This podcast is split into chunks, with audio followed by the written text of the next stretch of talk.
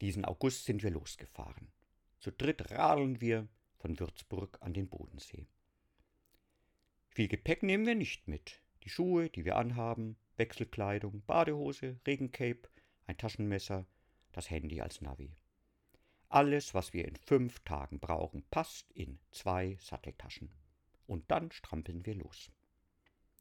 Das fühlt sich gut an.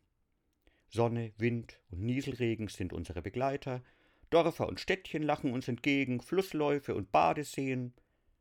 Wasser aus dem Dorfbrunnen haben wir zum Trinken, Falläpfel als Snack, einer besser als der andere. Zum Übernachten steuern wir die nächstbeste Pension an. Wir besuchen das Dorfgasthaus mit lokalem Bier und Essen und immer ergeben sich Gespräche. Am Dorfbrunnen, vor dem Wegekreuz, mit dem Gastwirt. Ihr sollt nichts mit auf den Weg nehmen, weder Stab noch Tasche noch Brot, weist Jesus seine Jünger an. Das verstehe ich nun.